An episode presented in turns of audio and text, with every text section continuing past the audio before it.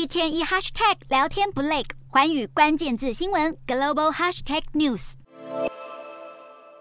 天主教教宗方济各十三号抵达中亚国家哈萨克首都努尔苏丹，要展开为期三天的访问。这是方济各被选为教宗以来的第三十八趟国外访问行程。那期间会参加十四、十五号两天举行的跨宗教峰会，但是因为俄罗斯东正教牧首基里尔会缺席峰会，所以让外界对于说这两个人很有可能会当面讨论乌俄冲突的希望宣告破灭了。至于中国国家主席习近平将在疫情爆发之后首度出访与教宗同时间访问哈萨克，方济各就被问到是否会在努尔苏丹见习近平，他没有多做回应。